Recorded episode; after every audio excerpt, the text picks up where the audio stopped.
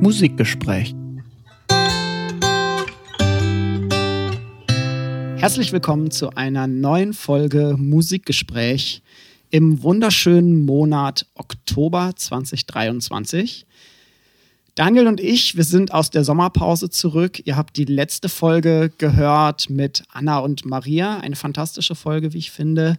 Und um das Niveau nicht abfallen zu lassen, was nach der letzten Folge sehr schnell passiert, haben wir uns einen ganz exquisiten Gast für heute eingeladen. Du redest von mir, Sin. Ich rede von dir, Daniel. Du bist sowieso immer der exquisiteste Gast, den ich habe, aber heute haben wir einen noch exquisiteren Gast zugegen und ich freue mich sehr, dass wir ihn hier heute begrüßen dürfen im Musikgespräch.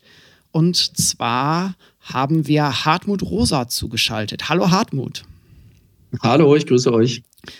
Vielen lieben Dank, dass du heute hier bist und dass du dir die Zeit nimmst und dich einlässt auf dieses interdisziplinäre Experiment. Du als jemand, der eher aus der Sozialwissenschaft kommst, ich als jemand, der wahrscheinlich eher aus der Musikwissenschaft kommt. Und Daniel, du bist ja so ein bisschen ausbildungsmäßig zwischen den Stühlen. Du hast Soziologie und Musikwissenschaft studiert. Das ist richtig. Wobei ich ja auch dann tendenziell eher zur Musikwissenschaft tendiere. Das ist richtig. Aber es ist richtig. Ich werde auch das ein oder andere Mal wurde ich schon als Musiksoziologe betitelt. Ja. Das ist Wettbewerbsverzerrung. Ja. Und für diejenigen unter euch da draußen, die Hartmut Rosa nicht kennen, ihr solltet ihn natürlich kennen, nicht, ja. äh, gehe ich ganz, ganz kurz auf seine Biografie ein, beziehungsweise vor allem auf seine jetzigen Arbeitsstellen. Alles andere könnt ihr, glaube ich, auch bei Wikipedia nachlesen. Hartmut Rosa ist 1965 im Schwarzwald geboren und seit 2005 Professor für allgemeine und theoretische Soziologie an der Friedrich-Schiller-Universität in Jena und seit 2013 zudem Direktor des Max-Weber-Kollegs an der Universität Erfurt. Hartmut hat bereits eine betrachtliche Publikationsliste vorzuweisen. Wichtige Bücher sind, glaube ich, das Buch Beschleunigung, über das wir heute bestimmt auch nochmal sprechen werden, von 2005 und ein Buch, das gerade hinsichtlich Musik auch, Achtung, Wortspiel, auf große Resonanz in der musikwissenschaftlichen Community gestoßen ist, nämlich das Buch Resonanz von 2016. Und heute werden wir uns mit Hartmuts neuestem Buch beschäftigen. Und zwar ist es das schöne Buch When Monsters Roar and Angels Sing. Eine kleine Soziologie des Heavy Metal 2023 erschienen. Hartmut, habe ich was vergessen? Ich glaube nicht, klang ziemlich gut für meine Ohren. Prima. Daniel und ich haben das Buch beide gelesen. Du hast mir auch, Hartmut, eine Widmung reingeschrieben. Vielen, vielen lieben Dank für die freundliche Widmung. Äh, Hartmut und ich haben uns kürzlich nämlich auf einer Konferenz getroffen und uns dort, ich erinnere mich, abends im Restaurant ausgiebig unterhalten mhm. über ein paar Themen, die wir vielleicht heute auch noch aufgreifen und haben dann kurz entschlossen gesagt, Hartmut, komm doch mal bei uns im Podcast vorbei. So war das. Und jetzt bin ich sehr gespannt, wie das weitergeht. Daniel, du wolltest, damit die Leute da draußen auch so ein bisschen einen Eindruck vom Soziologen Hartmut Rosa kriegen, ein bisschen was über seine soziologischen Bücher erzählen und dann die Wende kriegen zum Heavy Metal Buch von Hartmut, richtig? Ja, habe ich das so gesagt? Das hast mich jetzt natürlich ganz schön in die Bredouille gebracht. Also ich wollte jetzt nicht also ich maße es mir nicht an, ähm, das Buch Beschleunigung von 2005 äh, in zwei Sätzen zusammenzufassen. Also das ist, äh, glaube ich, äh, doch eher schwierig. Also der aktuelle Anlass ist ja das Buch Hartmut über Heavy Metal. Und da war ich am Anfang natürlich ein bisschen stutzig, weil ich halt irgendwie gedacht habe, so Hartmut Rosa schreibt dieses Buch über mhm. Heavy Metal. Und ich hatte die Beschleunigung im Ohr, das ist jetzt, ne, da sind wir wieder im Ohr, äh, die Beschleunigung im Ohr oder im, im, in my mind. Das ist wie viele Jahre her? 18? 2005, also ist fast 20 Jahre her. Ja, fast 20 Jahre her und ich erinnere mich, ähm, Hartmut und ich haben uns damals mal auf einem Wochenende ähm, getroffen, also im universitären ähm, Kontext, im Thüringer Wald, am Rennsteig war es. Und ich erinnere mich, dass ich äh, tags zuvor in der Berliner U-Bahn saß und ich einen Menschen traf, also einen unbekannten Menschen, las neben mir Hartmut Rosa Beschleunigung. Und ich dachte mir so, wow, so ich treffe jetzt quasi am nächsten Wochenende jemanden, dessen Bücher in der U-Bahn gelesen werden. So, ich wollte schon immer mal jemand, weißt du, das Gefühl hätte ich gerne mal, dass du in der U-Bahn sitzt und jemand liest neben dir dein Buch. So, ne? Also das war natürlich jetzt Hartmuts Buch und nicht mein Buch und ich habe Hartmut das erzählt, dass, das, dass jemand mhm. neben mir in der U-Bahn saß, aber ich dachte mir so, wow. Also Beschleunigung war ja im Endeffekt so ein bisschen dein, wenn ich, wenn ich das jetzt mal so übersetzen darf in die Musikersprache, es war so ein bisschen dein Breakthrough und letztlich Resonanz war ja dann 2016 ja schon gar kein Breakthrough mehr, sondern das war ja dann eher so ein Smash-Hit, oder? Ja, das war, ich weiß nicht, in der, in, also in der Rockmusik sagt man immer, es kommt aufs dritte Album an. Ja. Dann würde ich sagen, das war, das war mein drittes Album, ja, in gewisser Weise. Ja. Was ich ganz interessant finde, ist, dass der Werdegang von dir, also von Beschleunigung zur Resonanz, ich konnte das sehr gut nachvollziehen. Also, weil du hast einige Thesen die du in Beschleunigung aufgestellt hast, ja dann quasi zur Resonanz gebracht, ähm, zehn Jahre später. Also ich erkenne da schon eine innere Stringenz deines wissenschaftlichen Övres letztlich. Ja, auf jeden Fall. Also die Sachen haben sich auseinanderentwickelt in, in gewisser Weise. Aber Resonanz war auch ein bisschen der Versuch eines Auswegs, weil Leute immer gedacht haben, wenn Rosa die Beschleunigung kritisiert, dann muss er für Verlangsamung sein. Und das, das hat dann auch dazu geführt, dass ich in der Presse von der FAZ bis, ich weiß nicht, der Süddeutschen als Entschleunigungsguru oder Entschleunigungspapst oder so äh, bezeichnet wurde. Und ich dachte immer, da, darüber habe ich gar nicht geschrieben. Äh, und ich will auch nicht sagen, dass Beschleunigung immer schlecht ist und Entschleunigung immer gut, sondern ähm, Entfremdung ist immer schlecht. Und dann habe ich nach einem Gegenbegriff für Entfremdung gesucht und so bin ich auf die Resonanz gekommen. Nein, ich hatte das auch, also die Beschleunigung, die ich ja sehr viel auch bezüglich meiner Dis im Bereich Zeitalter der Globalisierung zitiert habe, habe das auch nie ähm, jetzt von dir negativ konnotiert aber gesehen. Ich, meine, was ganz witzig ist, es gab neulich eine Umfrage unter Soziologiestudierenden, wie das Buch von dem Rosa heißt, also diejenigen, die mich kannten. Und da haben 75 Prozent derjenigen, die die Sachen kannten, gedacht, mein äh, 2005er Buch heißt Entschleunigung, was Ach. ich irgendwie schon ganz witzig finde. Nein, aber ich habe sehr viel natürlich in dem Bereich im, im äh, Time-Space-Compression, viel auch ne, Giddens-Beck-Thesen und so. Das war ja die Phalanx, aus denen ich meine soziologischen Thesen da auch gezogen habe, um musikalische Beispiele zu generieren. So. Und ähm, Hartmut war mir da immer sehr nah, also in seinen Texten. Und jetzt, und jetzt, Hartmut, nach all diesen großen, großen Meriten, Preise, weiß ich nicht, 20, 25 Sprachen wurde das alles übersetzt. Jetzt kommst du an mit diesem kleinen Büchlein über Heavy Metal und setzt dich zu uns in diese Sendung zu zwei gestandenen Musikwissenschaftlern. Und ja. das ist schon ganz spannend, was du da geschrieben hast, Hartmut. Ja. Und da stellt sich ja, das mir, wollte ich doch jetzt hören. Ja, und da stellt sich mir die Eingangsfrage: Wie kamst du denn darauf?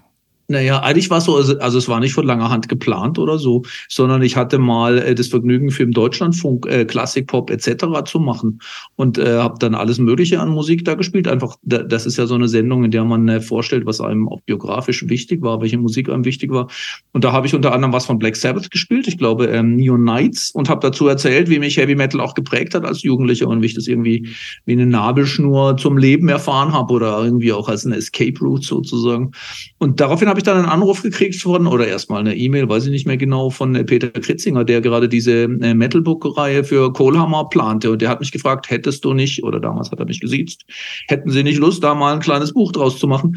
Und dann habe ich äh, gesagt, doch, äh, das fände ich eigentlich ganz attraktiv. Und ich habe aber eigentlich damals gar nicht an wissenschaftliche Sachen gedacht, sondern ich dachte, kann ich mal meine, auch meine eigene heimliche Leidenschaft, die mich jetzt viele Jahre auch schon äh, beschäftigt, mal aufarbeiten. Und dann, als ich es versucht habe, habe ich halt festgestellt, irgendwie geht es nicht ohne meine, ohne das zu verbinden, auch mit meinen, äh, meinen philosophischen oder meinen soziologischen Sachen, also insbesondere halt mit dem Resonanzkonzept. Wir haben festgestellt, und dafür eignet sich das Metal-Buch äh, ganz gut. Du greifst natürlich, so wie du gerade auch gesagt hast, vielfach auf deine Resonanztheorie zurück und exemplifizierst das ein bisschen in deinem Buch, spielst es quasi einmal komplett durch an so einem mhm. Musikgenre. Und vielleicht kannst du uns einmal, bevor wir dann wirklich tiefer in das Buch einsteigen, in a nutshell erklären, was ist Resonanz? Was verstehst du darunter? Ist tatsächlich so, ich wollte irgendwie gucken, ob man die, äh, ob man mit der Resonanztheorie arbeiten kann, wenn man sich ein konkretes Phänomen vornimmt, also hier wie die äh, Metal-Musik. Und wollte aber umgekehrt auch gucken, ob man aus dieser Musik wirklich was gewinnt an Einsichten, die man vielleicht sonst nicht hat. Und ähm, äh, Resonanz nenne ich eine besondere Form der Weltbeziehung. Ich meine, der Begriff kommt ja nicht zufällig aus der Physik beziehungsweise aus der Akustik und liegt, liegt damit sozusagen schon nahe äh, im Bereich auch der Musik. Also Resonanz ist eine, eine Form der Weltbeziehung, wie ich das nenne. Ich nenne es Teil einer Soziologie der Weltbeziehung, in der wir nicht auf Kontrolle oder Beherrschung oder Erledigung zielen, sondern in der wir in einen ganz man könnte sagen, eigentümliches Weltverhältnis geraten, an dem uns etwas da von da draußen berührt oder bewegt, also sozusagen innerlich ergreift.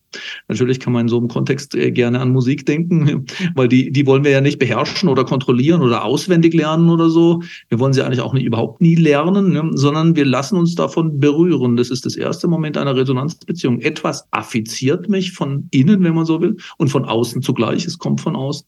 Und ähm, eigentlich, wenn wir darauf antworten, wenn wir etwas was damit machen.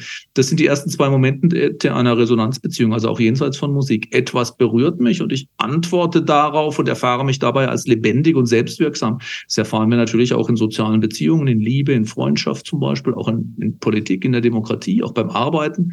Und das dritte Moment von Resonanz ist, dass wir uns dabei verwandeln. Wenn wir in diese Art von Beziehung zur Welt treten, bleiben wir nicht dieselben. Es arbeitet irgendwie in uns und zwischen uns und der Welt passiert was. Und beim Musikhören, glaube ich, ist das ziemlich klar. Wir verwandeln uns erstmal in unserer inneren Stimmung, aber eigentlich in unserem ganzen, ich würde sagen, im ganzen Dasein, wenigstens momenthaft.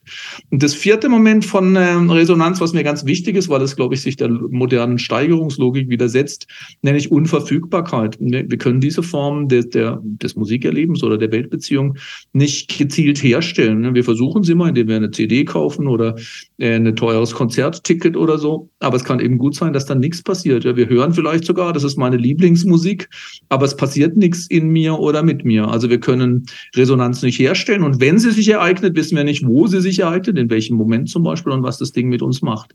Also das ist Resonanz, vier Momente, Affizierung, etwas berührt mich, Selbstwirksamkeit als Antwort darauf, Transformation als Ergebnis des Prozesses und Unverfügbarkeit als Nebenbedingung sozusagen. Und diese vier Momente und noch einiges mehr, das äh, deklinierst du in deinem Metal-Buch durch. Ich war tatsächlich sehr gespannt vor dem Lesen, wie du das angehst. Ich habe äh, vergangene Woche dich bei einem Vortrag auch erleben dürfen, wo du es auch schon einmal teilweise beleuchtet hast. Und gerade beim Lesen des ersten Kapitels der Einleitung bei dem Buch hatte ich das Gefühl so, oh oh, jetzt wird's sehr groß. Wie will er das auf was sind das, knapp 160 Seiten Fließtext. Wie will er die Welt durch Heavy Metal erklären? Und wie du das gemacht hast, da kommen wir jetzt im Verlauf der Sendung noch vermehrt drauf. Wie würdest du sagen, und das ist, glaube ich, wichtig für das Buch auch, wie ist Metal mit deiner eigenen Biografie verbunden? Vielleicht starten wir darüber, bevor wir dann in die hm. im weiteren Sinne wissenschaftlichen Konzepte eintauchen. Ja, wobei ich äh, unbedingt klarstellen will, ich wollte nicht durch Metal die Welt erklären und auch nicht in dem Buch die Welt erklären. Ich wollte eigentlich nur verstehen, wie es sein kann, dass bei mir und eben bei sehr vielen anderen Leuten, gibt es Statistiken, die sagen bis zu 10 Millionen äh, Metal-Hörer. Ne, ich wollte eigentlich wirklich wissen, was macht denn das eigentlich? Ja, wie kann es sein, dass einem etwas so tief berührt, was andere einfach als Krach bezeichnen? Und ich weiß, dass ich in meiner ersten Begegnung mit der Musik das auch gedacht habe. Das ist ja eigentlich nur Krach. Ne, also eigentlich wollte ich ganz so genau wie möglich erkunden, was passiert da eigentlich. Und das hat natürlich was mit Biografie auch zu tun. Also ich bin in einem ziemlich, ziemlich strengen, äh, äh, eigentlich religiös konnotierten Verhältnissen aufgewachsen, wenn auch nicht unbedingt christlich, aber irgendwie sozusagen, es war quasi pietistisch, äh, wo, ähm, wo ähm, alles Irdische quasi verboten war oder jedenfalls ähm, keinen Spaß machen durfte. Und, und ich fand, äh, wie ja viele, da war ich ja nicht der Einzige, sozusagen im Alter von, ich würde sagen, ziemlich genau 14 oder 15, hat mich mein bester Schulfreund ähm, damals äh, mit, der hatte plötzlich die, ich glaube, die eine der ersten ersten Platten war Iron Maiden, die, die erste Platte von Iron Maiden, mit in die Schule ge ge geschleppt und dann habe ich mir die angehört und danach, das hatte natürlich auch soziale Kontexte, aber es hat mich wirklich sozusagen von innen ergriffen und ich dachte wirklich beim Hören der Musik, das ist wie ein Nabelschnur zu leben. Es ist eine, es ist eine Energieader, die einem auch ein bisschen befreit aus den, also mich befreit hat jedenfalls aus dem engen Gefängnis. Und das ist dann eigentlich nie weggegangen. Ja, da kam der Stefan selber, äh, das war mein, mein Schulfreund, der mich dazu gebracht hat, der hört inzwischen eigentlich nur noch klassische Musik, ja, und findet es jetzt wirklich auch Krach. Das ist ganz interessant. Der hat sich, könnte man sagen, weiterentwickelt. Aber bei mir ist es irgendwie nie passiert. Ja, ich kann bis heute, gerade wenn ich unter Stress bin und äh, lege mir so eine, eine Scheibe auf oder besorge mir eine neue, dann funktioniert das immer noch als eine Art von, es ist eine Art von Erdung. Ja. Und Hartmut, was ich dann äh, sehr interessant fand, was mich dann als Musikwissenschaftler vielleicht auch ein bisschen überrascht hat, du gehst sehr stark von der Erfahrung des Metal-Hörens aus. Das ist, glaube ich, eine ganz wesentliche Komponente deines Buches.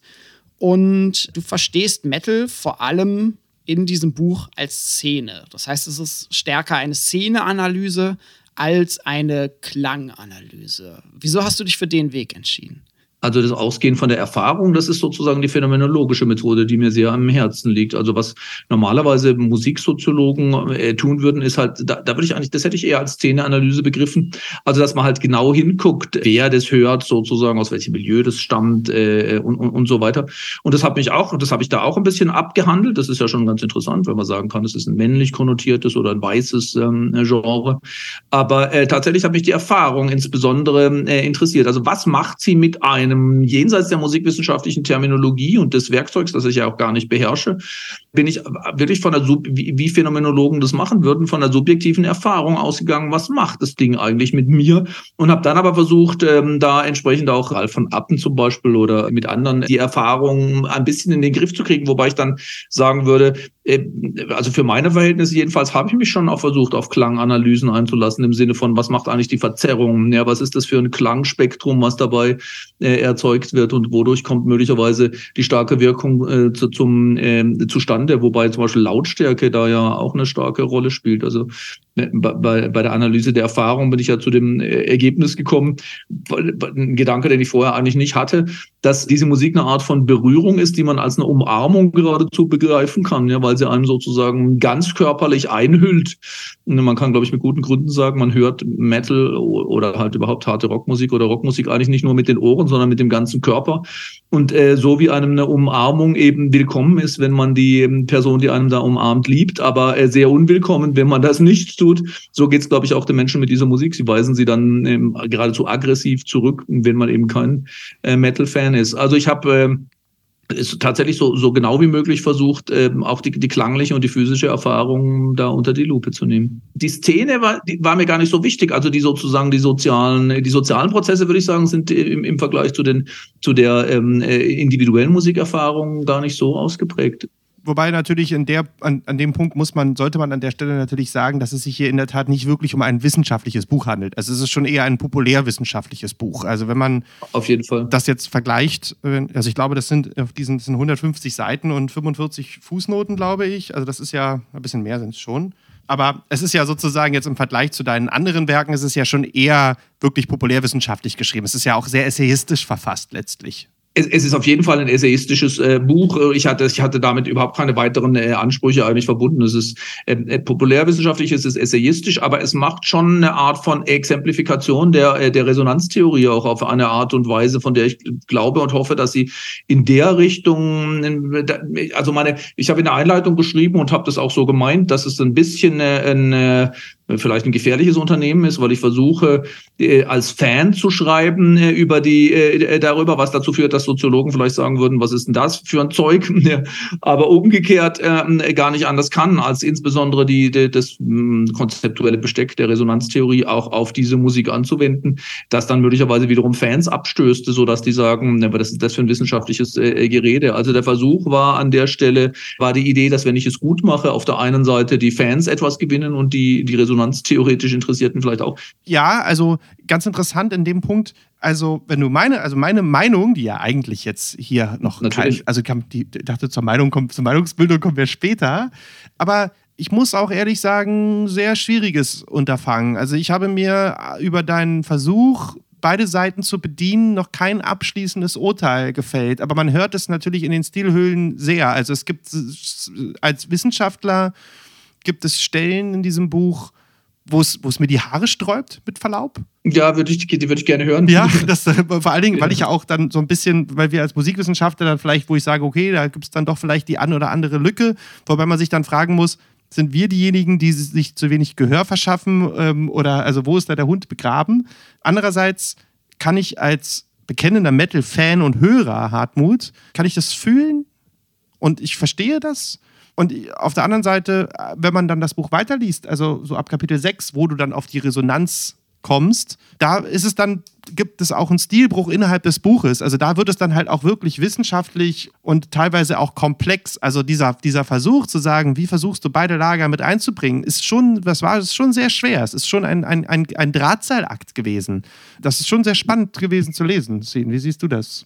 Ich habe großen Spaß beim Lesen ja? gehabt. Ich hätte gerne mehr Zeit gehabt ja. äh, das Buch zu lesen. Habe es aber tatsächlich von vorne bis hinten durchgelesen in den letzten Tagen und habe mir hier Notizen gemacht. Ich habe ja, drei eng beschriebene DIN A4-Seiten handschriftlich aufgeschrieben als Notizen. Ob das jetzt viel oder wenig ist bei so einem Buch, weiß ich nicht. Also mich hat es zum Nachdenken gebracht. Ja. Und ich glaube, das ist ja eigentlich schön.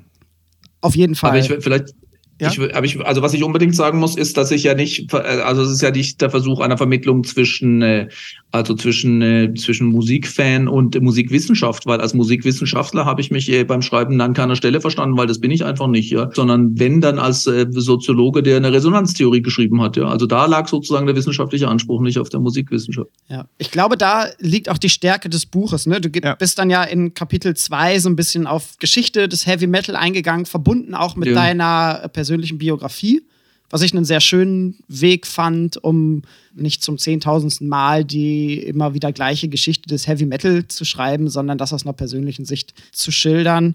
Und äh, gehst dann auf Sozialstruktur der Metal-Fans ein, was so ein bisschen so ein Kapitel war, wo ich immer wieder ein wenig lachen musste, weil äh, du tatsächlich mit interessanten Fakten, mit Zahlen, mit Studien um die Ecke kommst, die ein bisschen versuchen, eben diese Metal-Szene, die Metal-Fans zu begreifen, greifbar zu machen, erfassbar zu machen.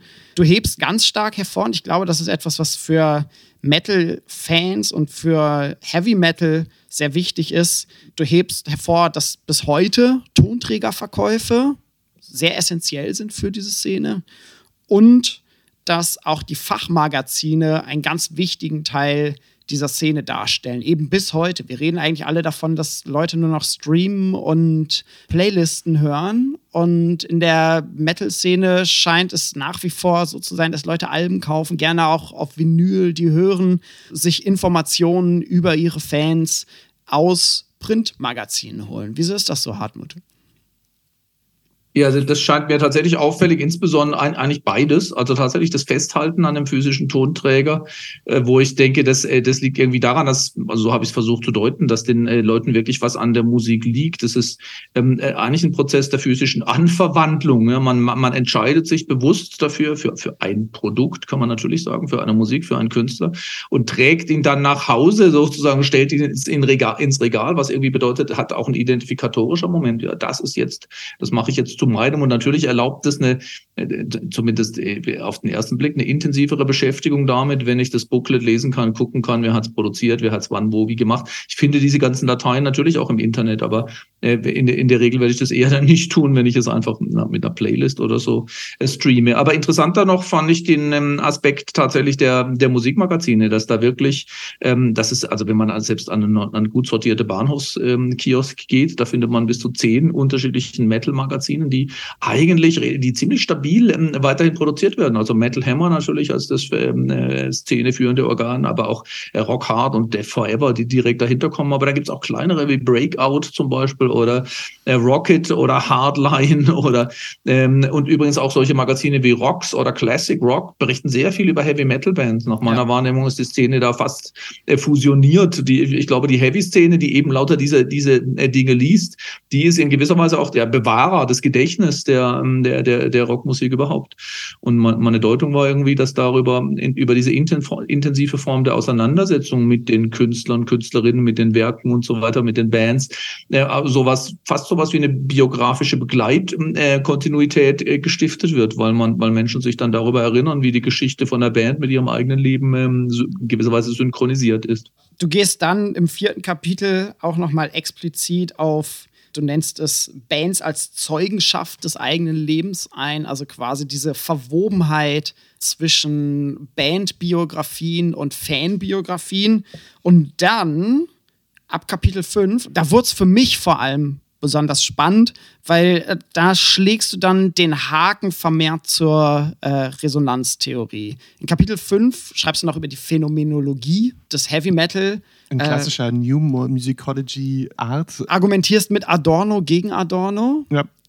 Und dann im Kapitel 6 gehst du tatsächlich auf die Resonanztheorie ganz direkt ein. Das heißt auch näher als dein eigener Atem Metal als Tiefenresonanz. Und ja. äh, du hast eingangs die vier Elemente der Resonanz. Moment der Berührung, das Antworten, die Veränderung durch Resonanz und die Unverfügbarkeit angesprochen und auf die gehst du hier auch nochmal ein. Wie gestaltet sich das ganz explizit im Metal? Was sind Momente der Berührung, Antworten, Veränderungen, Unverfügbarkeit im Heavy Metal? Also ich, was zum Beispiel auffällig ist, ist tatsächlich, wenn man die Magazine liest, zum Beispiel, wie häufig die Rede davon ist, übrigens auch bei Interviews wird, äh, berichten das Musiker immer wieder, die ja, äh, wie, wie, wie wir alle wissen, im Metal dieses äh, so eine, manchmal so eine hypermaskuline, starke ähm, ähm, Erscheinungsbild pflegen.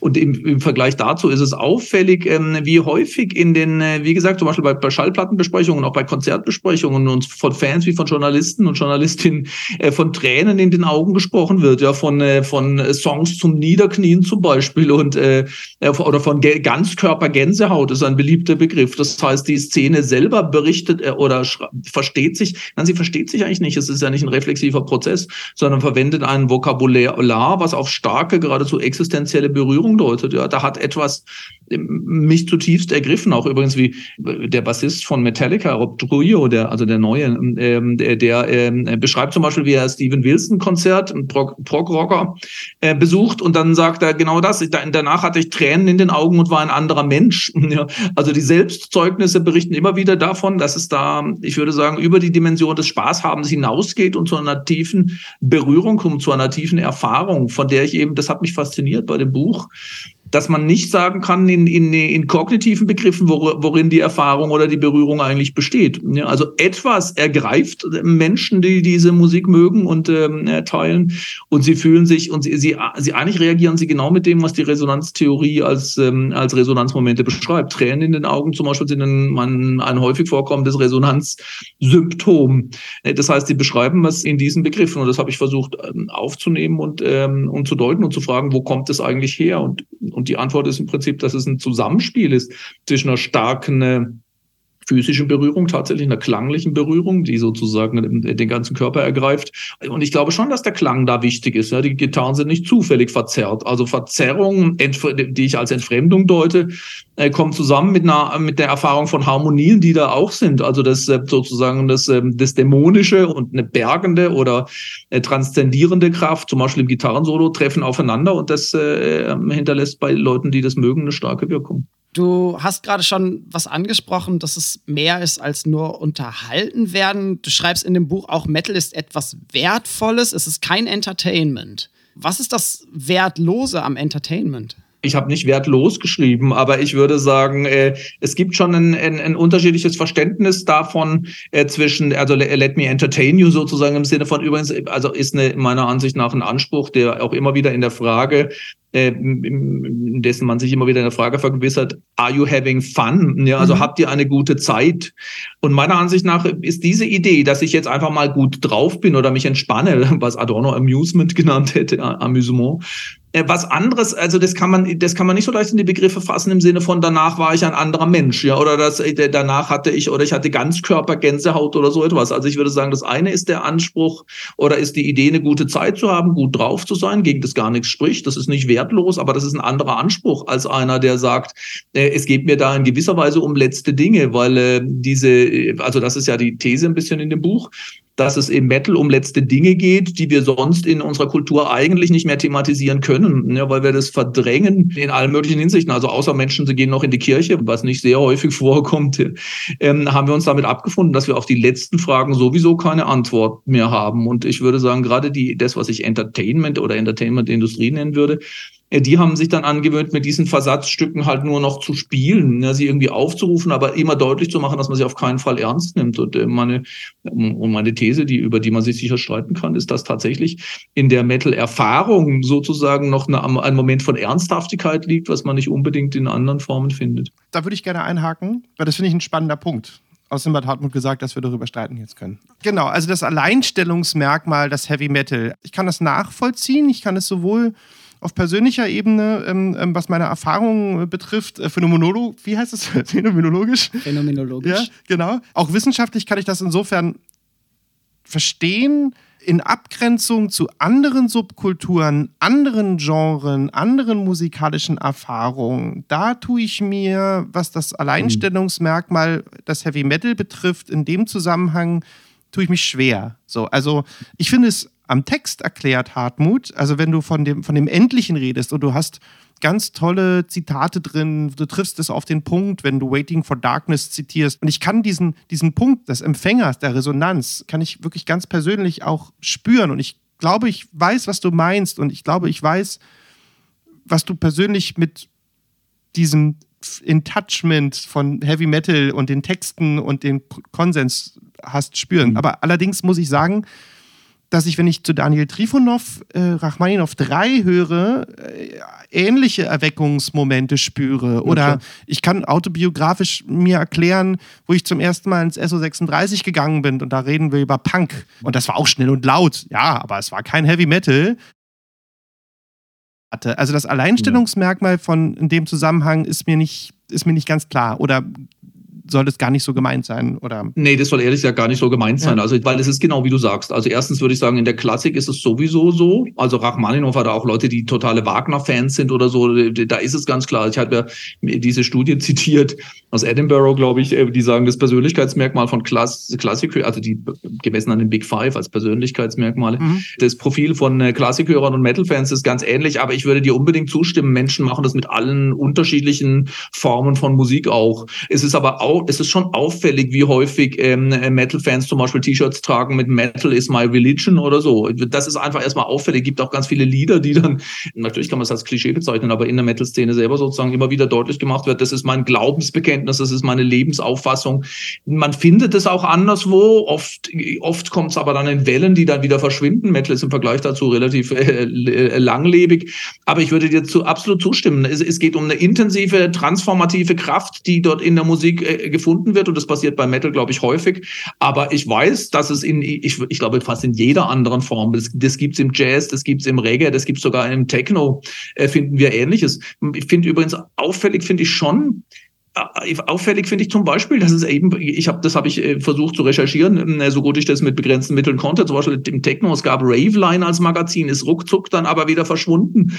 Es gibt auch kaum Hip-Hop-Magazine, also diese extreme Beständigkeit, wo Leute, wo Leute das immer wie, ich glaube, im Jazz gibt es eine, eine, Reihe vergleichbarer Phänomene. Also ich würde sagen, es gibt einiges, was deutlich macht, dass diese Dimension im Heavy Metal sehr weit verbreitet ist. Ich will aber kein Alleinstellungsmerkmal beanspruchen. Ich wollte, das habe ich im Buch ja auch immer wieder betont, ich will auch über überhaupt nicht sagen, dass diese Musik in irgendeiner Hinsicht besonders wertvoll sei oder sich über andere heraushebe. Ich wollte einfach nur mal gucken, was ist es denn, was die Leute dort suchen und finden. Aber es ist, es ist in der Tat so. Ich suche ja immer nach äh, funktionalen Äquivalenten. Luhmann hat mich auch sehr geprägt in meinem Leben und äh, finde immer gerne viele äh, funktionale Äquivalente. Aber es ist in der Tat so, dass ich, wie du ja weißt, ziehen, ich mich auch ja mit vielen anderen Subkulturen beschäftigt habe und ähm, gerade auch im popmusikalischen Bereich, im Reggae habe ich viel gearbeitet, wenn ich an auch wenn ich an Postcolonial Studies denke, an Stuart Hall, an Dick Heptich, an Simon Frith oder diese ganze Phalanx, dann findet man viel von subkulturellen ja, Kriterien oder Parametern. Also ich habe hier kann, kann, natürlich jetzt wieder keiner sehen. Das ist ja beim Podcast immer so. Wir machen das ja schon seit drei Jahren. Habe hier das schöne Buch von Stuart Hall, Tony Jefferson, Resistance Through Rituals ähm, über Jugendsubkulturen im Postbar Britain mal mitgebracht. Dass man aber trotzdem sagen kann, dass die Parameter im Metal natürlich die gleichen Parameter sind wie in jeder Subkultur, aber dass diese Art der Religion, und da muss ich Hartmut zustimmen, in der Form schon eigentlich ein Alleinstellungsmerkmal des Heavy Metal sind. Und du meinst Religion sowohl im Sinne der Ritualisierung und der Ab Abgrenzung von. Auch. Genau. Ja. und aber auch im Sinne von Transzendenzerfahrung. Ja. Hartmut, du gehst auf das Religionshafte oder die, die Gemeinsamkeiten zwischen Heavy Metal und Religion ein und schreibst über Transzendenzerfahrung. Warum Transzendenzerfahrung? Das ist ein sehr großes Wort. Und by the way, in meiner Masterarbeit habe ich mich mit Transzendenzerfahrung im Gitarrenspiel und Komponieren von John Frusciante, also Rockgitarrist, auseinandergesetzt. Das heißt, das Thema ist mir nicht ganz fremd. Ja, ich, ich glaube, dass ich, ich vertrete die These, dass das Gitarrensolo im Metal sowas wie ein Transzendenzfenster sein kann, ja, dass sich, weil einfach im Nachvollziehen dieser Musik sich da sozusagen eine Art von Fenster öffnet zu einer zu einer anderen Wirklichkeit, ist jetzt ein bisschen übertrieben gesagt. Ähm, aber die, aber was äh, was ich tatsächlich denke, ist, dass also Transzendenz bedeutet für mich ähm, die, die Erfahrung oder die Wahrnehmung einer Kraft, die über das Subjekt hinausgeht ne, und eine Art von, von, von anderer Realität erahnbar macht. Und meine Idee ist, dass das Zusammenspiel übrigens auch der, der symbolisch-metaphorischen Welt, in der es ja ständig um Dämonen, aber auch um Engel, um Salvation und Damnation und solche Geschichten geht, ja, die tendenziell schon Transzendenzmomente oder Ideen erwecken. Und natürlich auch mit der Inszenierung. Ich habe ähm, versucht, fand das ganz interessant, ähm, äh, zum Beispiel Konzertbeginn Beginne, Konzertenden als Epiphanien zu deuten. Also diese, ja. da, da wird ganz systematisch äh, die Erwartung erzeugt, dass da sich etwas manifestieren wird, was dann ja auch passiert. Also,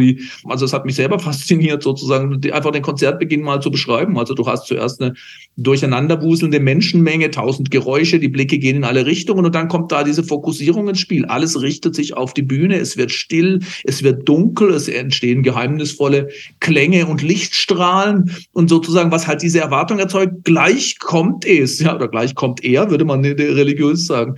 Und dann fällt der Vorhang und du wirst als Zuhörer überwältigt äh, durch, ein, ähm, durch ein Sound- und Lichtgewitter. Äh, das ist sozusagen der Konzertbeginn und ähnliches passiert dann am Ende nochmal. Und äh, gibt sehr viele Konzertvideos, was ich übrigens auch interessant finde, würde ich auch gerne mal mit äh, euch als Experten diskutieren. Das, das würde mich wirklich wundern nehmen, weil ich habe extrem viele Videos dann auch gefunden. Ich kannte die auch schon, wo du wirklich Fans siehst, die quasi in Tränen aufgelöst sind. Ja, das, das nehme ich sozusagen auch als ein äußerer Hinweis auf sowas wie eine Transzendenzerfahrung. Sie erfahren eine Kraft, die sie, die ihr Verstehen übersteigt eigentlich. Da gibt zum Beispiel in dem Judas Priest Video Battle Cry, so eine Gruppe von Teenagern, würde ich sagen, die dann am Ende einer davon sozusagen völlig überwältigt ist und ich ich würde sagen, das ist was anderes als der Star-Kult, den wir kennen, gerade aus den frühen Pop- und Rock-Jahren mit den Beatles und den Stones, wo es eigentlich um die Personen und das Dasein der Personen geht. Aber dort, aber hier, glaube ich, kann man wirklich sehen, es ist ein Ergebnis der Musik und dessen, was die da inszenieren. Übrigens nicht selten bei, selbst bei einer Band wie Powerwolf oder so, die sich selber ja nicht ganz ernst nimmt, die nennen das Metal Mass. Ja, also eine Messe, die die da zelebrieren. Ja, und, und, ähm, und meine Gesamtdeutung war schon, da wird etwas erfahrbar, für das wir eigentlich keine Worte mehr haben. Ja, eben nicht in Form einer Theologie, die das irgendwie versucht, in, in, in kognitive Begriffe zu fassen was gerade bei dem Videobeispiel dann ja auch auffällig ist, dass das in diesen Schnitt mit reingenommen wird. Ja, also eine Form von affirmativem Videoschnitt ja, ja. möchte ich es mal nennen. So, das ist die Reaktion, die Menschen haben. Die ja. Menschen haben, die Menschen dann aber auch haben sollen. Ne? Also es ist, glaube ich, auch der Versuch, Klar. audiovisuell in dem Moment zusätzlich zu dem Spektakel auf der Bühne weiter zu transportieren. Das ist die Reaktion dieser Leute und wer das Video schaut, kann sehen, zum einen, so gut war es auf dem Konzert kommt auch zum ja, nächsten Mal. Ja. Und ja, gleichzeitig aber auch versucht mal selber diese Reaktion zu haben, das nachzuspüren, was auf dem Konzert also, passiert ist. Das körperlich abzugrenzen von dem, was bei einem Britney Spears Konzert oder bei einem Backstreet Boys Konzert passierte, ist finde ich schwierig so, aber ich glaube, ich kann es insofern nachvollziehen, was du meinst, dass es jetzt nicht unbedingt diese Art von Star-Kult ist. So, es ist ja. natürlich eine andere Form von körperlicher Erschöpftheit. Aber ja. ich musste schmunzeln. Also ich habe mir natürlich auch gleich die Live in Rio Iron Maiden gekauft, als sie rauskamen. Dann hast du geschrieben, glaube ich, 2002 oder so. Und also, also ich kann diese Bilder, die, die, gerade dieses, das nennst du ja auch unter anderem als ein Beispiel, äh, Live in Rio, mhm. ähm, ja, auch ja. Fear, the Dark, Fear of the Dark gibt es ja dieses ganz, ganz berühmtes mhm. Video dazu. Ich verstehe, was du meinst. So. Also, wo ich mich halt schwer tue, ist zu sagen, das ist im Heavy Metal so und also wenn man jetzt ein musiksoziologisches Buch oder ein Resonanz- und Musikbuch geschrieben hat, so ich finde sozusagen das einzudämmen auf den Heavy Metal. Na, das will ich ja gar nicht. Ja, also, ja, ich, ich weiß, ich weiß. ähm, aber ich meine, aber würdest du denn nicht sagen, ich meine, ich, aber es gibt schon Unterschiede. Also zum Beispiel ja. in der extremen Langlebigkeit dieser Bands. Ja. ja das, ja. Ich meine, das ist doch erstaunlich, oder? Also die, die gehen nicht weg. Mhm. Erst, ja. erst wenn sie sterben wahrscheinlich. Ja, so wie die so, Rolling so Stones. Die Rolling Jetzt sind noch zwei. Ja. Es gibt natürlich schon Alleinstellungsmerkmale und gerade, dass diese Bands halt weiter existieren und wie das alles aufgebaut ist. Also ich finde, dass du das am Ende auch sehr schön auf den Punkt bringst. Und diese Resonanztheorie hat mir auch, ähm, hat mir auch sehr gefallen. Also es ist, wie gesagt, also du, du merkst, dass ich ein bisschen drumrum schlawiner um, die, um die harten Themen, wo wir jetzt schon so weit fortgeschritten sind, dass wir jetzt eigentlich auch mal uns kritisch unterhalten sollten eigentlich. Also worüber ich ein bisschen stolper, wobei das halt ganz spannend ist, aber das hast du ja auch eingangs erwähnt, ist halt diese, diese Art und Weise der Zielgruppe, also oder beziehungsweise diese Art und Weise, wie du dieses Buch geschrieben hast, weil es fängt natürlich an mit eine Geschichte des Heavy Metal, die ist sozusagen für uns als Wissenschaftler natürlich auch ein Stück weit redundant und für den einen oder anderen sicherlich auch. Und kommst dann auch über ganz simple Fragen wie, was ist ein Riff, das mhm. du ja auch erklärst, hin zu dieser Resonanztheorie. Also ich finde diese Brücke, die finde ich schon, die finde ich stark. Und die finde ich, auch, find ich auch schwierig, wobei sie am Ende ja, du hast am Ende ja noch dieses aber leichte Reminiszenzkapitel über Adorno und die Kulturindustrie. Da reden wir am Ende nochmal. Ja, ja, genau. Am Ende, äh, aber, aber es geht im Endeffekt geht es auf.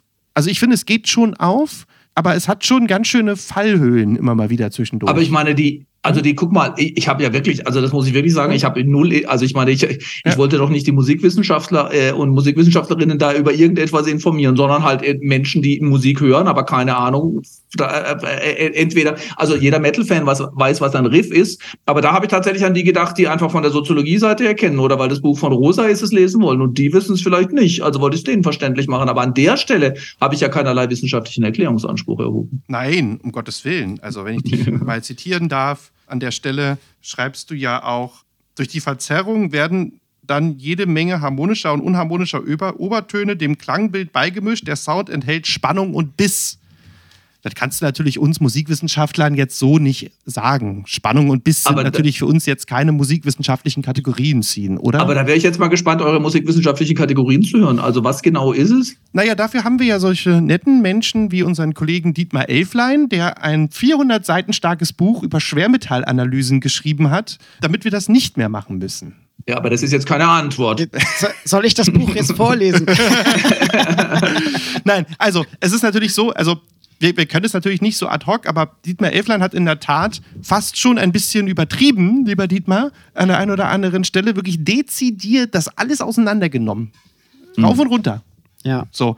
Wobei ich auch mit Dietmar äh, oft über den Nährwert dieses Buches äh, geschrieben habe. Aber es ist ja quasi eigentlich eine Primärquellenanalyse letztlich.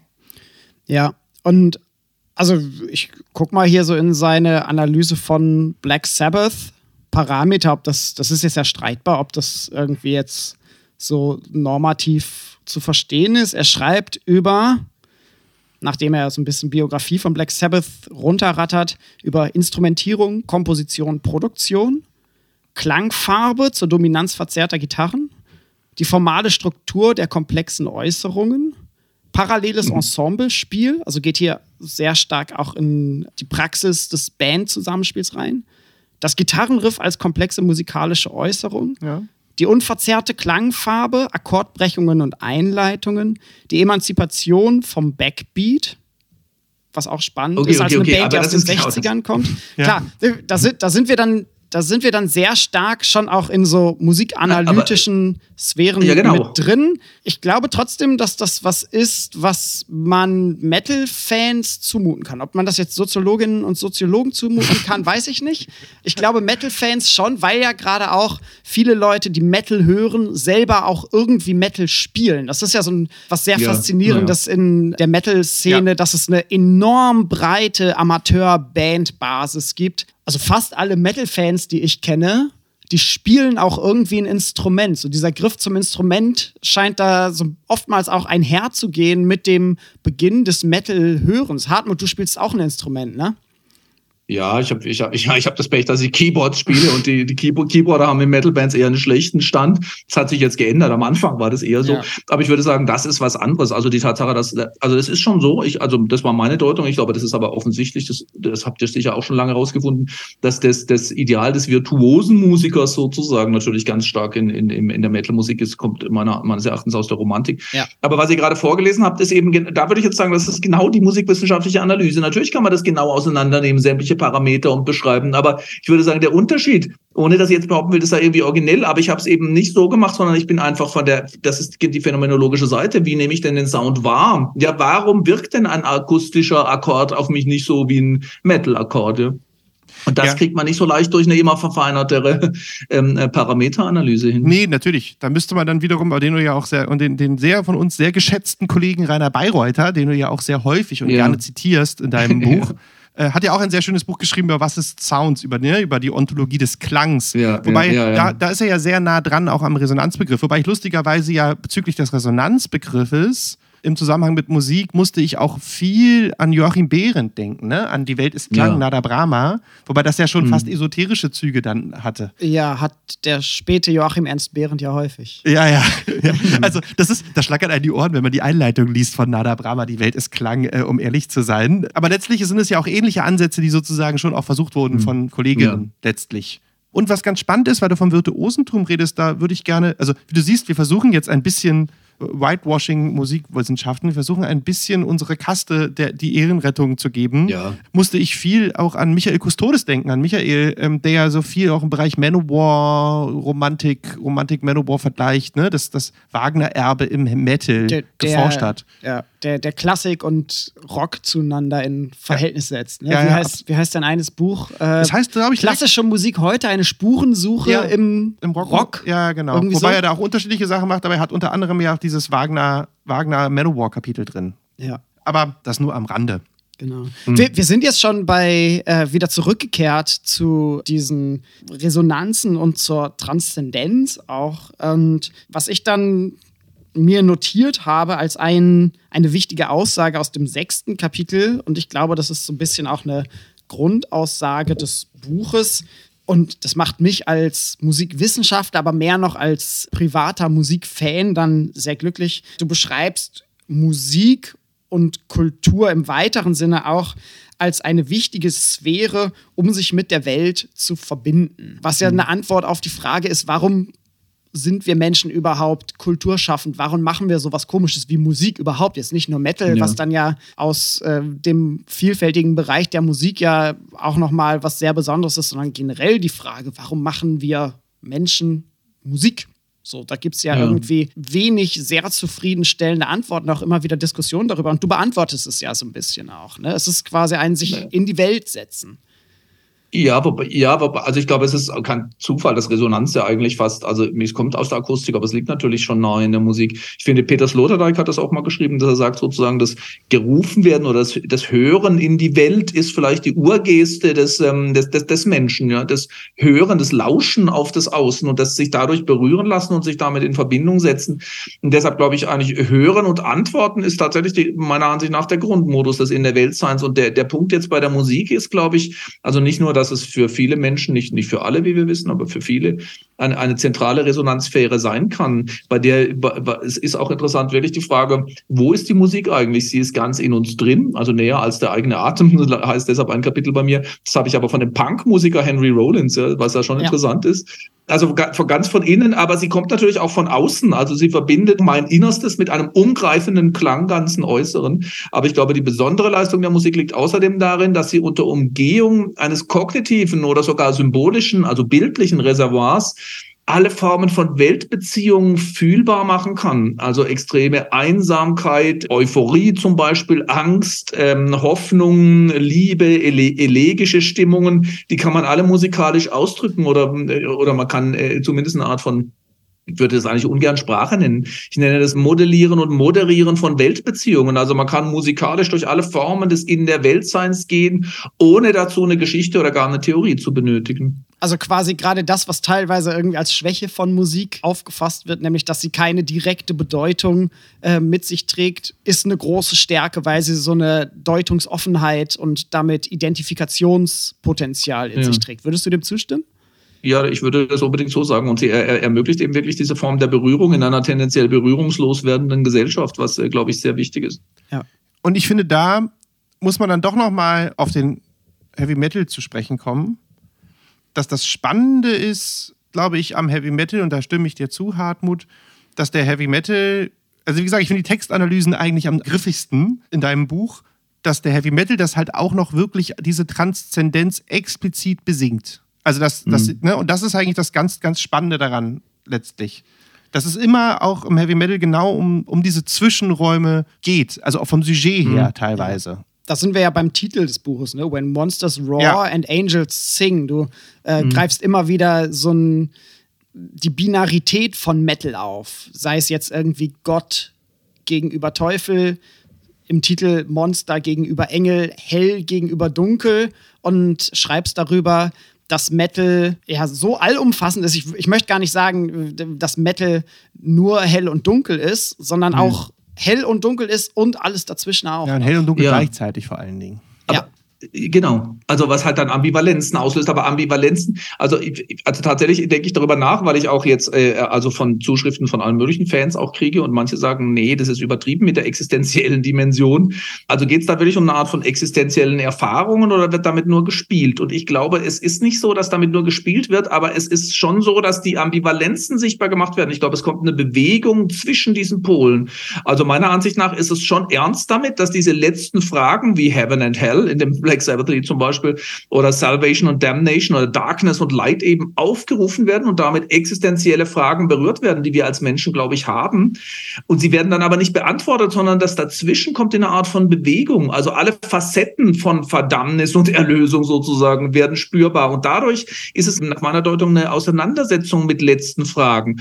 Und da, da würde mich jetzt tatsächlich umgekehrt auch eure Meinung interessieren. Also, weil meine Wahrnehmung ist irgendwie ein bisschen, dass wir in einer Kultur leben und eben auch in einer musikalischen Kultur, die genau das nicht zulassen will eigentlich. Letzte Fragen, da rümpft man fast die Nase und sagt, pfui, ja, bleib bloß weg damit, dann wird's pathetisch und problematisch. Und deshalb habe ich das Gefühl, dass bei vielen, auch bei Stilen explizit auch schon deutlich gemacht wird, dass man damit ja nur spielt, ja, dass man das zitiert, aber auf keinen Fall ernst meint. Ja.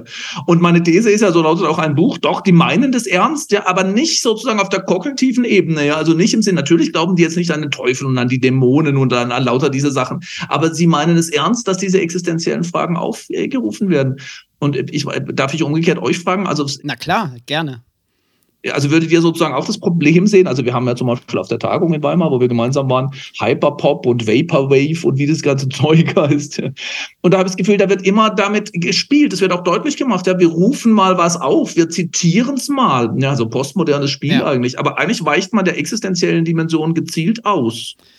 Mein Eindruck ist, dass für gerade erfolgreiche Musikszenen, erfolgreiche Musik und langlebige Musik, unabhängig jetzt von Stil, Genre oder auch Zeitepoche, ein gewisses Allumfassen von Themen, die Menschen beschäftigen, essentiell ist. Das kann sich auf unterschiedlichen Ebenen ausdrücken. Ich habe hier ein mhm. Buch mitgebracht, was ich ehrlich gesagt noch nie gelesen habe, aber es steht zufälligerweise bei mir im Bücherregal und den Titel fand ich einfach schon gut, als ich das mal auf irgendeinem Grabbeltisch gesehen habe. Und das Inhaltsverzeichnis sah auch vielversprechend aus von 1981. Kontrast als mhm. musikästhetische Kategorie.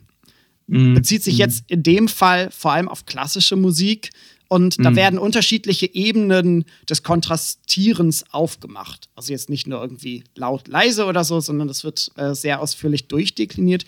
Und mein Eindruck ist, dass für Musik, sofern sie eben diese Langlebigkeit, einen gewissen Erfolg und so weiter mit sich bringt, das schon wichtig ist, dass es mhm. mehr ist als eine eindeutig, einseitig zu interpretierende Message, die da drin steckt. Also ich muss genau. an beispielsweise Punkmusik denken, die zum einen No-Future-Parolen einbinden und gleichzeitig aber auch einen total bissigen Humor in diese Musik mit reinbringen. Ja, also auch, mhm. du schreibst in deinem Buch auch über Humor. Mhm.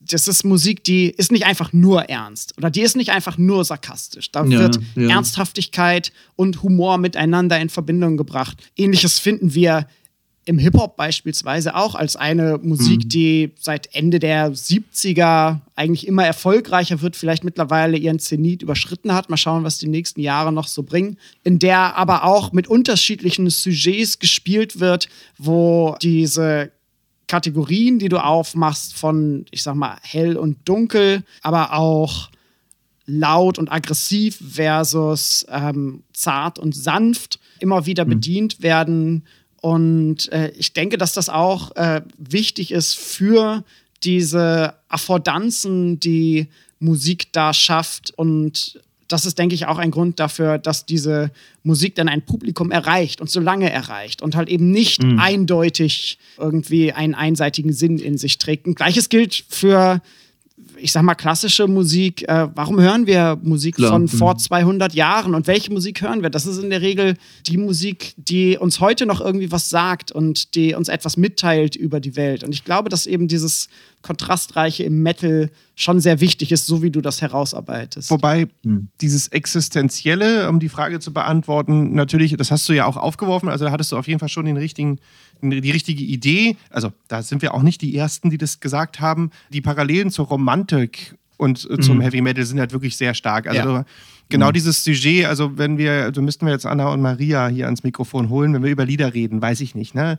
Was, über was sie jetzt gesprochen haben letzte ähm, Monat, über die schöne Müllerin, aber auch, weiß ich nicht, haben gesprochen schon über den Leiermann zum Beispiel, äh, Winterreise, mhm. als wir bei dem in Appel hier hatten, oder ja. wir haben gesprochen über äh, Maler Revelge, ne, wo der Trommler quasi im Todestaumeln noch übers Feld mhm. läuft oder weiß ich nicht, Straußtod und Verklärung. Also da hat man, da hat man ähnliche Themen die ja, ja dann vom Metal wieder aufgenommen, aufgegriffen werden. Aber sehr interessant, was du sagst. Sowas findet man ja auch sehr häufig im popmusikbalkanischen Bereich, findet man ja sowas an diesem ganzen schwedischen Softcore, Punk, Millencolin, ne? dass man halt wirklich todtraurige Texte mit sehr fröhlichen Melodien verbunden hat. Also, dass man da auch einen Kontrast hat zwischen Text und Musik was dabei dann natürlich auch noch, ich sag mal, was Starkes ist in dieser Musik, ist, dass das ja auf eine gewisse Art und Weise auch zeitlose Themen sind. Und äh, Hartmut, du schreibst es auch an einer Stelle, ich weiß gerade gar nicht genau wo, dass natürlich diese Fragen nach, was kommt nach dem Tod, also die ganz essentiellen Fragen, dass das ja Fragen sind, die auch unbeantwortet bleiben müssen. So, wir können ja. uns zwar Antworten darauf geben, wir können uns fragen, woher kommt das Universum, woher kommen wir, wo gehen wir hin, warum sind wir auf der Welt und versuchen Antworten genau, dafür zu konstruieren, aber diese Fragen lassen sich immer wieder neu beantworten. Ja, ich würde auch sagen, also der Punkt ist halt, wir können in dieser Kultur diese Fragen irgendwie nicht mehr beantworten und wir wissen das auch. Aber die Musik kann eine Art von musikalischer Antwort darauf geben, insbesondere weil damit ja auch existenzielle Ängste verbunden sind. Also eine Frage, die mich da beschäftigt hat, ist, wieso lassen die eigentlich immer den Teufel gewinnen ja?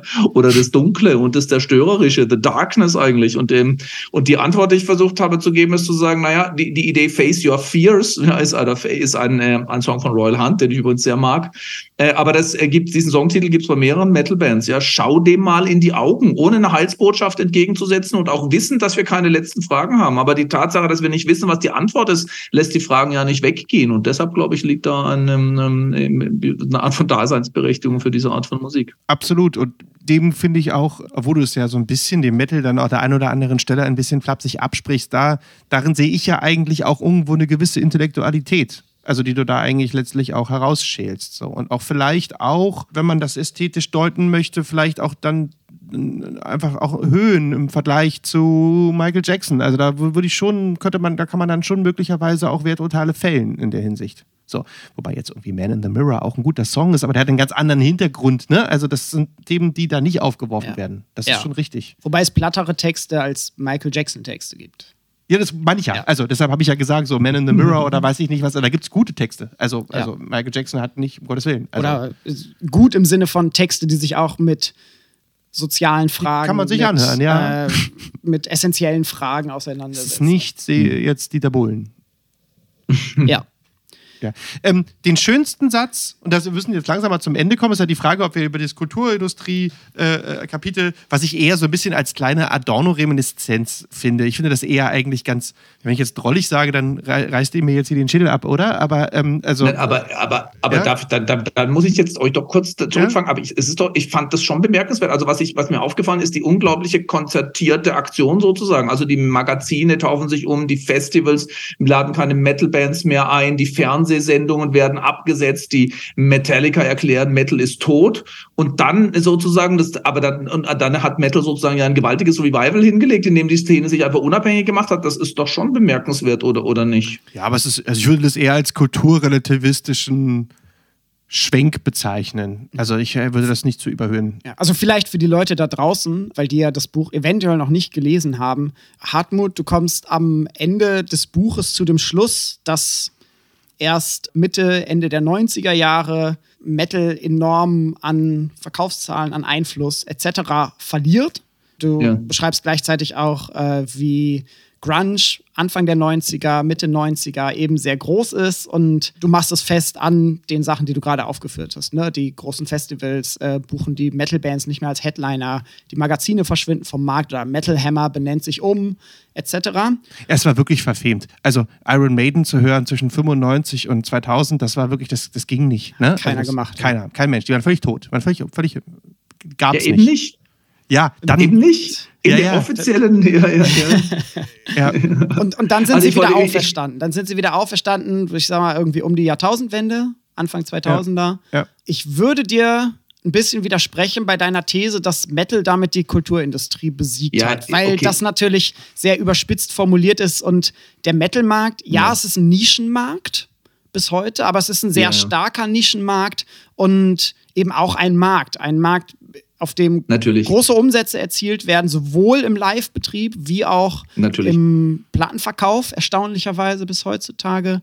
Ich würde sagen, innerhalb der Kulturindustrie äh, nimmt Metal einen wichtigen wenn auch nischigen Bereich ein. Ja. Also ich stehe ich steh mit dem komplett zu. Also ich, weil ich, das habe ich, ich müsste nochmal nachlesen, was ich, wie ich es genau formuliert habe. Ich habe nicht gemeint, Kulturindustrie spielt da keine Rolle mehr oder Metal hat nichts mehr mit Kulturindustrie zu tun. Ich wollte nur sagen, an dieser einen Stelle konnte man eine Art unabhängiger Logik der Fans sehen, die sich gegen die Idee der, der tatsächlich der Unternehmen durchgesetzt haben. Und da, darauf würde ich irgendwie bestehen. Ja. Also dann haben sie eben zum Beispiel ein Festival wie, wie Wacken gegründet, das waren einfach Fans. Ja. ja. Oder es entstanden neue Zeitschriften, wie was weiß ich, Heavy oder was oder so, die einfach gesagt haben, schön, wenn der Metal Hammer jetzt New Rock Hammer heißt, dann gründen wir unsere eigene Szene. Und wenn Maiden oder Metallica kein Metal mehr machen, dann haben sich Hammerfall gegründet, die gesagt haben, wir wollen das aber spielen. Und da würde ich sagen, war so ein Moment von Widerständigkeit fühlbar. Nur in dem Moment, na, dass die danach genauso CDs verkauft haben und Wacken inzwischen ein riesiges kulturindustrielles Unternehmen ist, das wollte ich damit nicht in Frage stellen. Also soziologisch betrachtet, ähm, wenn du jetzt sozusagen die Global Culture Industry, was beschrieben wird mit, mit diesem Rebounds-Effekt, was ich auch in meinem Buch aufgegriffen habe,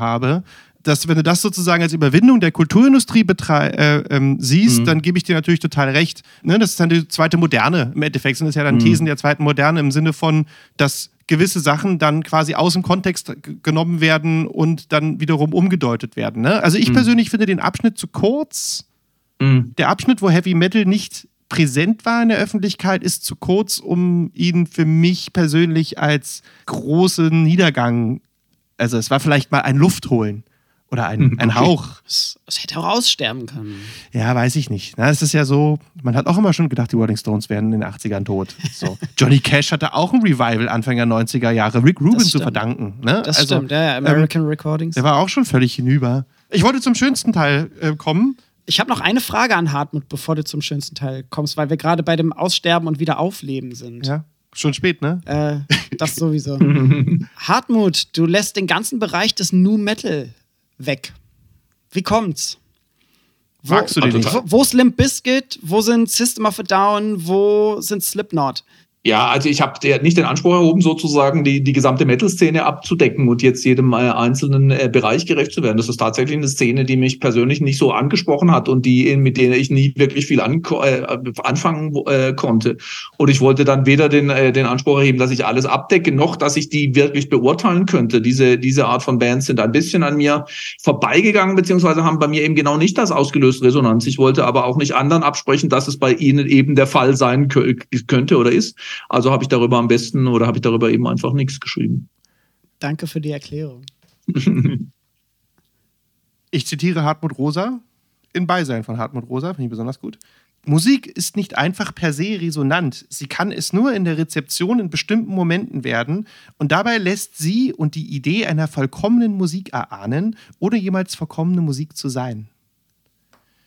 Also, dass du hier diesen Begriff der vollkommenen Musik einführst, mein lieber Hartmut, bin ich, bin ich, ganz, bin ich dir persönlich ganz doll dankbar, weil alleine dieser kleine Satz hat mir so viele Denkanstöße gegeben, in meiner weiteren Entwicklung als Wissenschaftler zu forschen, weil genau dieser Begriff der vollkommenen Musik mich sehr, sehr interessiert. Mich schon seit, das ist so ein Thema, was ich schon seit zehn Jahren umkreise. Ach, tatsächlich? Tatsächlich, ja. Ich hatte da mal auf dem Bierdeckel ein Habil-Thema zu, aber das äh, ist dann ein Bierdeckel geblieben. Um es kurz zu machen, es hat viele Denkanstöße, dieses Buch. ich finde trotzdem, und ich glaube, darüber haben wir heute diskutiert, ist, ist natürlich, sind wir der Meinung als Musikwissenschaftler, dass der vielleicht das ein oder andere Buch wir gerne erwähnt gewusst hätten. Vielleicht von ich, dem einen oder anderen. Wir wünschen Kollegen. uns eigentlich eine Fortsetzung. Ja. Das ist es. Wir wünschen so, uns eine Fortsetzung. Das, äh, das, kann ich mir gut vorstellen. Ich möchte mich tatsächlich auch jetzt eher ein bisschen oder äh, mindestens mal ernsthafter mit Musikwissenschaft und euren Analysen beschäftigen. Das, äh, da können wir vielleicht ins Gespräch kommen. Man sitzt dann da und liest dieses Buch und denkt sich, wo ist denn Sarah? Wo ist denn Sarah? Sarah ist gar nicht Sarah, erwähnt. Sarah Chaka, die hast du ja, letzte Woche kennengelernt, ja. Hartmut. So, ja. Sarah ne? ist super. Oder, ne? also wir haben uns auch schon vereinbart, dass wir das fortsetzen wollen. genau, also es gibt da natürlich den einen oder anderen Kollegen, weil du an der einen oder anderen Stelle sagst, dass wir Musikwissenschaftler oder einige Musikwissenschaftler das sehr als Krach bezeichnen oder nicht wahrnehmen, dem müssen wir natürlich als langjährige GFPM-Mitglieder ähm, und so weiter natürlich widersprechen. Also es gibt eine sehr große ja. Musikwissenschaftlerinnen-Szene, die sich mit Metal auseinandersetzt und das auch sehr, sehr wertschätzt und auch sehr tiefe wissenschaftliche Diskurse darüber führt. Ja. Also entweder müssen wir dann lauter werden, damit Hartmut Rosa uns hört, oder mehr Öffentlichkeitsarbeit machen ja, das ist ja immer das Los des kleinen Fachs Musikwissenschaft. Ne? Ich werde jetzt auf jeden Fall hinhören. Also, also es war, nee, das ist schon so. Also es war mir auch bewusst, es gibt ja sogar ein Metal Studies, glaube ich, ein ganzes Journal, ja, das eigentlich ja. tatsächlich sich damit beschäftigt. Das ist schon Keith interessant. Kahn Harris als Frage. wichtige internationale Stimme zu nennen. Ne? Und das mhm. ist, wie gesagt, das sind nicht nur Populärmusikwissenschaftler, aber auch selbst solche historischen Kollegen wie, wie Michael Custodes, die sich sehr viel auch damit auseinandersetzen. Also, das, da gibt es schon viele, die das schätzen definitiv. Na schön, ist doch gut. Wenn es dann eine, eine, eine Aufeinander-zu-Bewegung gibt, dann sollten wir die auch äh, sozusagen weiter fortführen. Auf jeden Fall. Und ich wollte, das wollte ich schon immer mal dir sagen, Hartmut, nachdem ich äh, dich so, so groß schätzen gelernt habe. Ich finde, im äh, unter Kollegenkreis von Verehrung zu sprechen immer ein bisschen groß, aber, aber deine Schriften haben mir immer sehr viel bedeutet. Und äh, dann möchte ich dir jetzt als Musikwissenschaftler sagen, du bist auf einem guten Weg, Hartmut. Das geht in die richtige Richtung. Das ist doch was. Es ist ein, ein, ein, ein vielversprechender Anfang, ist doch auch was wert. Ja, ähm, ja, na gut. Ja. Aber, aber, aber es ist auf jeden Fall sehr spannend, sehr viele Denkanstöße mir gegeben. Ja, definitiv eine Leseempfehlung. Und Hartmut und ich, wir haben letzte Woche festgestellt, es gibt gar keine schöne Playlist bei Spotify, wo diese ganzen tollen Musikbeispiele aus dem Buch mal aufgeführt sind. Und wir haben gedacht, als kleines Bonbon für die Leute da draußen, reichen wir die nach? Machen dann, wir. dann machen wir das anders. Also dann müssen wir natürlich gucken, ob wir dann noch zwei, ob wir dann zwei machen. Cool. Das habe ich auch überlegt. Ja. Weil, wir, weil wir jetzt ja auch viel geredet haben. Also es ja, wäre ja sehr schön für die Sendung sozusagen unsere klassischen Beispiele, mit denen wir hier gesprochen haben, die wir dem auch noch haben. gegenüberzustellen. Ja.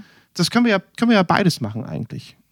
Dann gibt es zwei Playlisten. Wow. Einmal die nur, wo die reduzierte Playlist, wo nur die Stücke drin sind, die wir angesprochen haben heute. Ja, die klassische sozusagen. Wir haben gar nicht so viele angesprochen. Und ja, dann andere. Und dann die Playlist zum Buch. Ja. Ganz exklusiv. Cool. Das wäre cool. ja, da wäre ich ganz dafür. Ja, na klar, machen wir. Hartmut, hast du noch Sachen, die wir vergessen haben, die unbedingt angesprochen werden müssen? Nee, ich glaube, wir sind da ganz gut äh, durch, sämtliche, durch sämtliche Aspekte und Details gekommen. Es hat äh, riesigen Spaß gemacht. Vielen Dank euch beiden. Wir danken dir ganz, ganz herzlich für das Buch. Es hat viel Spaß gemacht, das zu lesen und es hat unglaublich viel Spaß gemacht, mit dir darüber zu diskutieren. Das äh, ist ja eine große Ehre, wenn man dann den Autor da hat und so eine Mischung aus Nacherzählen, nochmal nachfragen und so ein bisschen so Sachen rauskitzeln durchführen darf. Ich finde, das hat gut funktioniert und ich hoffe, ihr da draußen, ihr habt auch ganz viel Spaß gehabt. Hört weiter eifrig Metal und geht zu Konzerten. Also nach mehreren Jahren Corona die Aufforderung, geht zu Konzerten. Konzerte machen Spaß, sowohl für die Leute auf der Bühne als auch für die Leute vor der Bühne. Und in dem Sinne freuen wir uns dann schon auf die Novemberfolge. Hartmut, ich wünsche dir alles Gute und freue mich auf Teil 2 zu Eine kleine Soziologie des Heavy Metal. Mach's gut, bis bald und ihr da draußen. Tschüss. Tschüss. Tschüss.